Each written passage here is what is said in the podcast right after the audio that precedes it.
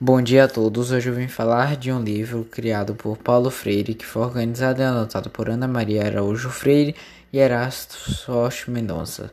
O nome do livro é Direitos Humanos e Educação Libertadora. O que o livro apresenta? Bom, o livro apresenta, sob um ponto de vista inédito, a experiência do educador como secretário de Educação da cidade de São Paulo entre 1989 e 1991. A esses textos acrescentaram-se outros escritos por alguns daqueles que compartilharam com Freire o sonho de reinventar a escola da rede municipal paulistana e democratizar a educação.